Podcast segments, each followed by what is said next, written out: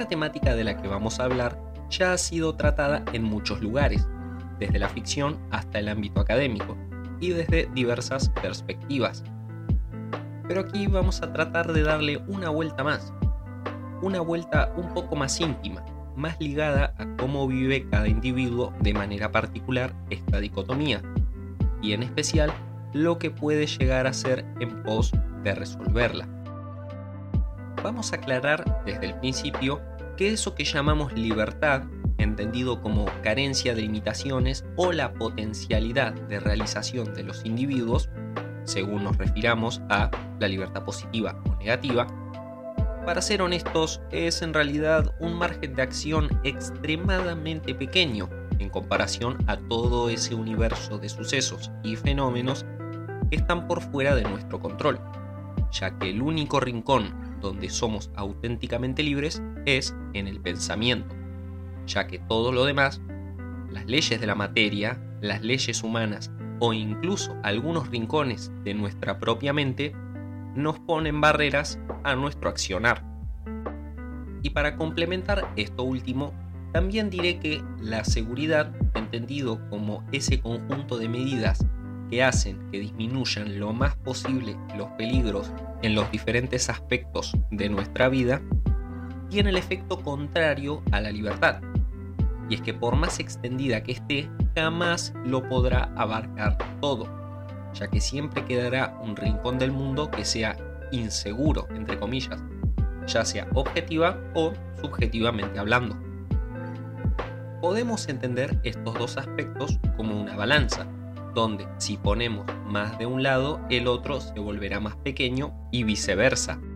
Y es en ese balanceo y nosotros manipulamos esas básculas lo que propongo que investiguemos. Así que creo que sin más introducción podemos comenzar.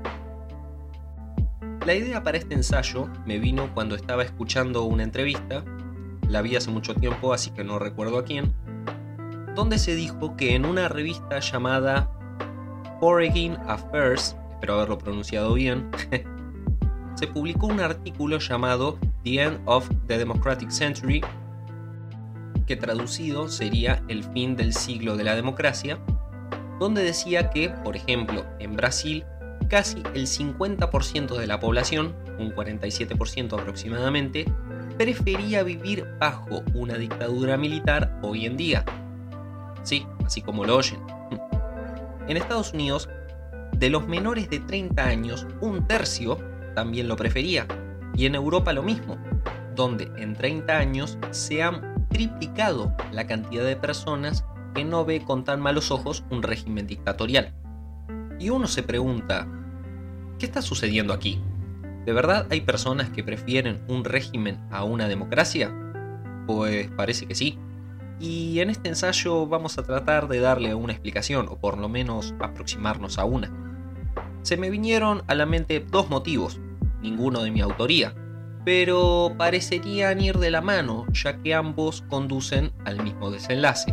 Así que vamos al grano.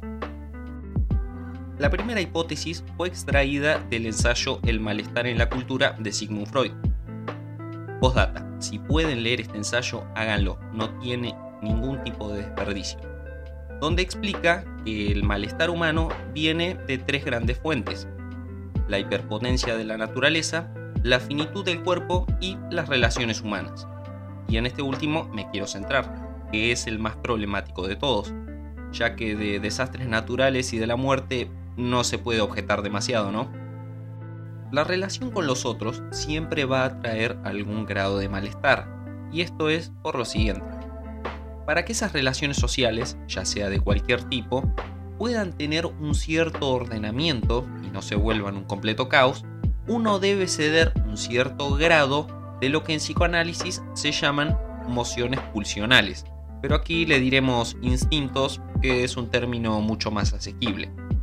Se podría decir que en pos de una convivencia lo más ordenada y pacífica posible con los otros y poder conformar una sociedad, el ser humano debe ceder una porción de esa libertad en forma de instintos que ha heredado de su naturaleza animal. Para lograr esto, hemos creado diversas herramientas, como los sistemas legales o los códigos éticos y morales, que no son más que intentos de dar a los seres humanos un marco común en el cual manejarnos, relacionarnos y poder convivir entre nosotros sin dañarnos mutuamente. Y esa renuncia de los instintos primitivos a la libertad completa, entre comillas, es citada como una fuente de malestar. Pero todo esto que he mencionado nos puede llevar a rincones muy oscuros. En mi país he escuchado muchas veces la frase esto con los milicos no pasaba, atribuyendo a que determinadas cosas con un gobierno militar no ocurrirían o se corregirían rápidamente. Y sobre todo se escucha sobre la temática de la inseguridad, atribuyendo que con un régimen dictatorial el trato hacia los criminales sería mucho más severo por medio de una mayor preponderancia de las fuerzas de seguridad en la sociedad y una justicia mucho más inflexible con la criminalidad. Pero también este tipo de actuares se han visto en otros gobiernos que si bien son elegidos democráticamente, están lejos de ser respetuosos con las libertades de la ciudadanía. Otro ejemplo puede ser apuntar contra aquellos que suelen denominar ricos, entre comillas, aquellos malvados, capitalistas, explotadores del pueblo honesto y trabajador y bla bla bla bla bla bla bla. Y esto ni siquiera es contra las auténticas corporaciones multimillonarias, ya que ahí los gobiernos y empresas pasan a ser aliados. Esta discursiva empieza a partir de que, en el caso de países latinoamericanos, se alcance o se llegue a superar la clase media. ¿Y todo esto a dónde nos lleva? ¿Cuál es su origen? ¿De dónde se alimenta todo esto? La respuesta a la que he podido llegar es la siguiente. Limitar la libertad del otro. Desde bajar las tasas de criminalidad por medio de una seguridad y justicia muchísimo más severa, hasta castigar a las clases supuestamente más acomodadas a través de variadas estrategias legales, siempre utilizando para ello el poder coercitivo del Estado, todo con el fin de limitar lo más posible esa libertad del otro, aun si eso cuesta la propia libertad.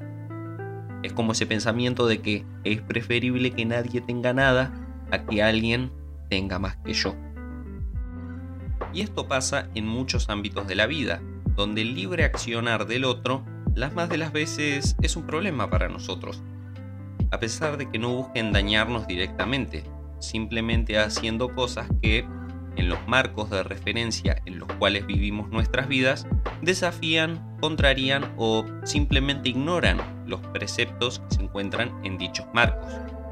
Desde cosas más triviales como que un amigo o pareja no nos conteste un mensaje, o cosas más trascendentes para una sociedad, como puede ser el matrimonio o adopción entre personas del mismo sexo, la legalización de sustancias psicoactivas y un largo etcétera. Los primeros suelen causar una ligera frustración, nada más, mientras que los segundos generan una gran movilización de ciertos sectores de la sociedad que no verán con buenos ojos estas últimas, acusándolos de degradaciones morales y cosas por el estilo.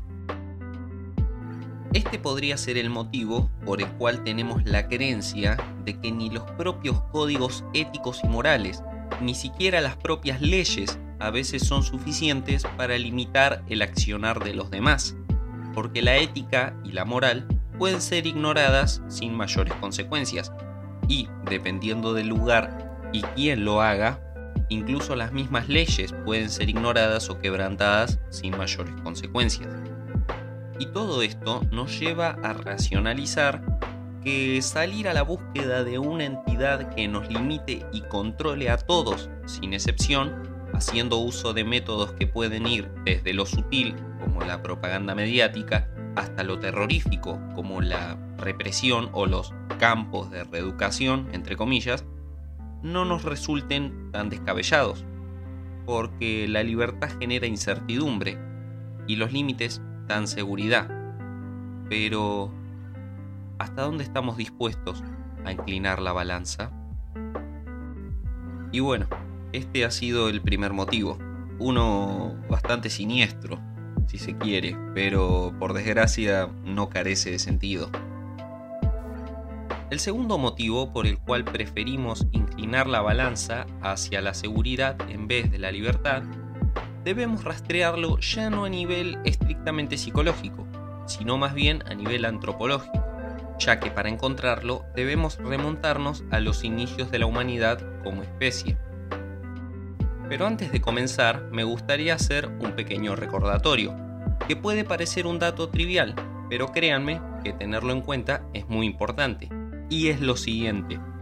Nosotros, la raza humana, el Homo sapiens sapiens, compartimos el 98% de nuestro ADN aproximadamente con nuestros parientes más cercanos, los bonobos. Esto quiere decir que tan solo el 2% de nuestra estructura genética es exclusivamente nuestra. Eso que nos diferencia como especie, lo que nos vuelve humanos, entre comillas, es tan solo un 2%. Una vez escuché decir a una chica a la que le estaban haciendo una entrevista, creo que era politóloga, no recuerdo bien, que al contrario de lo que muchos pensamos, no somos seres racionales que sentimos emociones, sino que somos seres emocionales que pudimos evolucionar hasta alcanzar la capacidad de razonar. ¿Y qué tiene que ver todo esto con la preferencia de seguridad a la libertad? Tiene que ver con que el ordenamiento de las conductas en los miembros de un conjunto de individuos por medio de patrones, roles, jerarquías, etc., no es algo que inventamos nosotros. Se encuentran en todos aquellos animales que son capaces de vivir en sociedad, donde tenés a los líderes de la manada, aquellos encargados de conseguir el alimento, aquellos encargados de cuidar a las crías o a los ancianos, los que vigilan en busca de peligro, etc. Es decir, el ordenamiento de las relaciones sociales es previo a la existencia de la humanidad.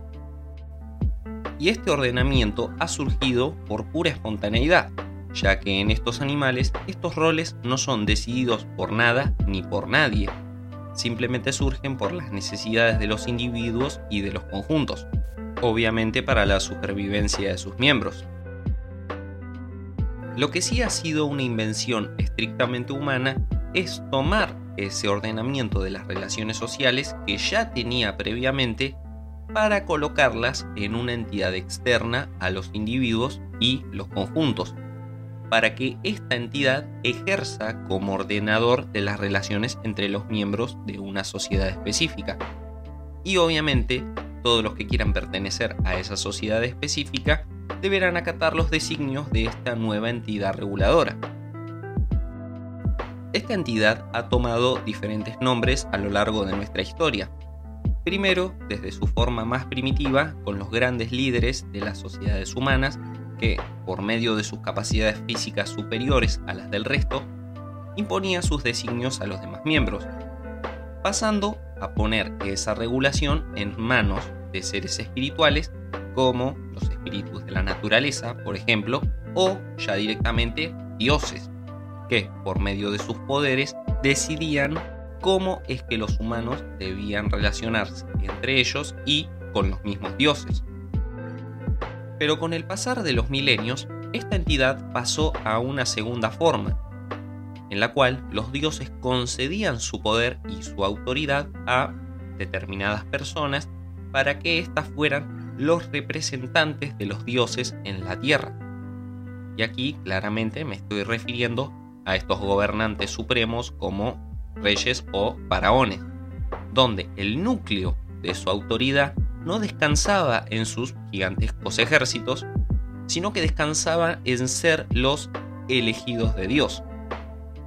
Pero también aquí apareció una variante de esta segunda forma, en donde los dioses no solo ungían con su poder a un determinado individuo, sino que también lo hacían sobre un conjunto específico de personas dentro de las sociedades, con una estructura y funciones bien delimitadas y organizadas para que éstas también pudieran ejercer los designios divinos. En este segundo punto estoy haciendo referencia concretamente a la Iglesia, esa entidad a la que le fue otorgada esa autoridad divina junto con sus miembros. Pero la Iglesia se encuentra en una categoría aún más amplia de entidades, donde todas comparten la característica de poseer estructuras, funciones y roles bien organizados, y que ejercen su poder y autoridad por fuera del individuo. Aunque les aviso que esto no será tan así, pero ya lo veremos más adelante. Estas entidades se conocen como instituciones. ¿Y qué son las instituciones? Las instituciones son estructuras de índole social que por medio de imposiciones normativas buscan procurar un determinado orden social y convertir en norma los comportamientos de determinados grupos de individuos. Como he dicho anteriormente, las instituciones trascienden las voluntades individuales, ya que ellas mismas se identifican con la imposición de un propósito considerado como un bien social, entre comillas. Es decir, aquello que es considerado normal, entre comillas nuevamente, para ese grupo social determinado. Aquí he mencionado únicamente a la Iglesia, pero las instituciones pueden ser de todas las variedades y formas posibles, desde la familia, el Estado, la escuela, las prisiones, los medios de comunicación, hasta los grandes sistemas políticos y económicos, como la democracia o el capitalismo. Pues bien, hasta aquí hemos identificado tres grandes escaños en la evolución de estas entidades que ejercen su autoridad para el mantenimiento de un cierto orden social, que es lo que al fin y al cabo nos otorgará esa seguridad de la que habíamos hablado anteriormente. Tenemos la autoridad de la fuerza física, la autoridad divina y la autoridad institucionalizada, aunque, como bien sabemos, estos escaños siempre aparecen combinados. Pero esta última, en concreto, dará un salto evolutivo más, para pasar a cerrar con broche de oro, a mi punto de vista, nuestra preferencia a la seguridad que a la libertad. Y es que estas instituciones, o mejor dicho, esa autoridad que ejercen las instituciones, ha vuelto a su lugar de origen. ¿Y a qué me refiero con esto?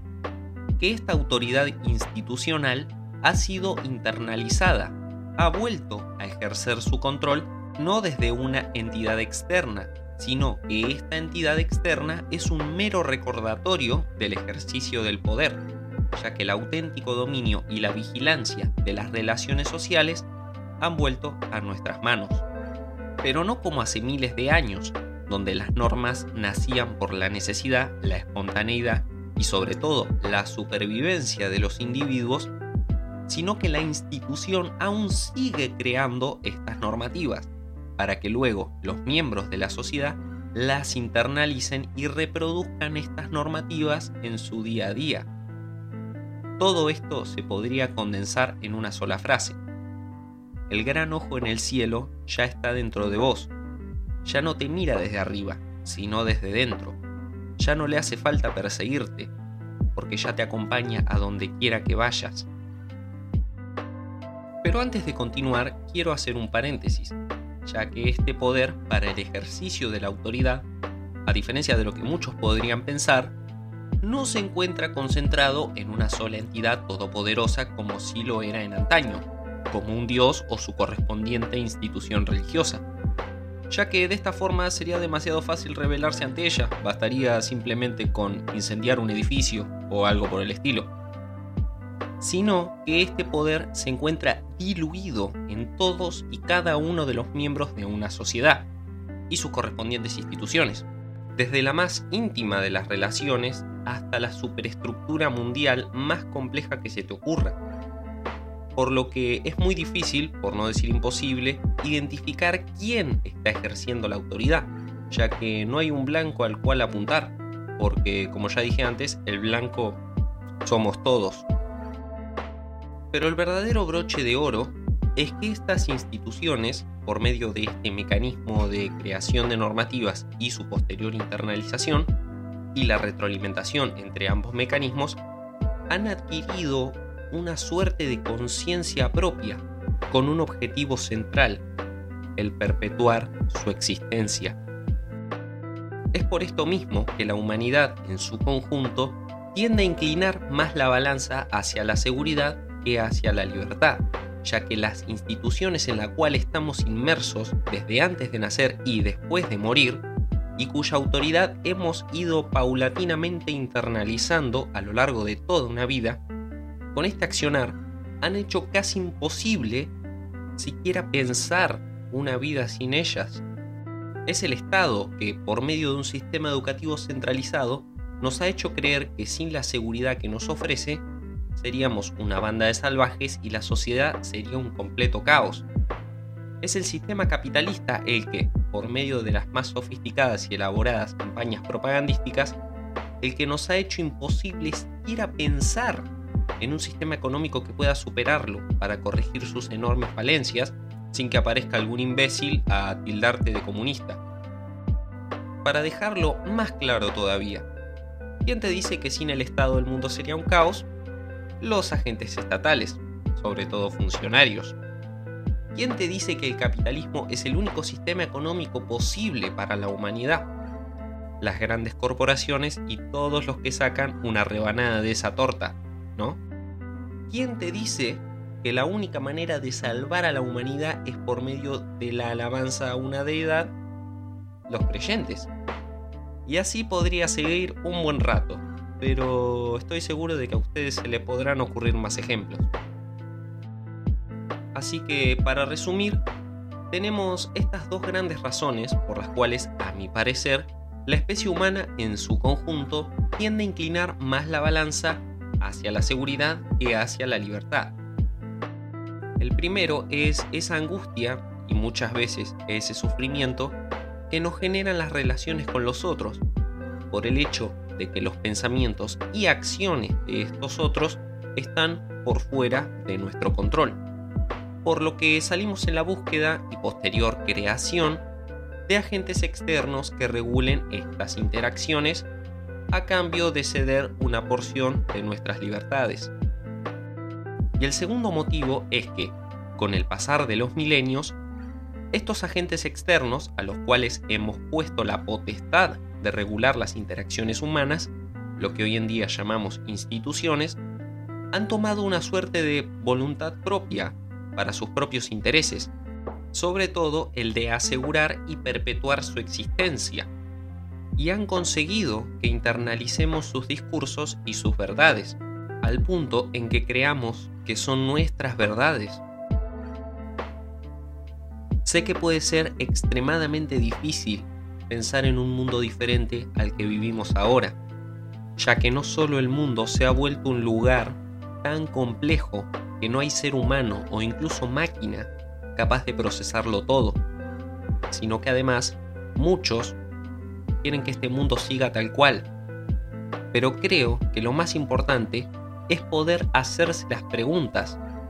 No importa si no obtenemos una respuesta, ya que son las preguntas y no las respuestas las que nos servirán de guía en nuestro camino hacia el futuro. Un saludo y hasta la próxima.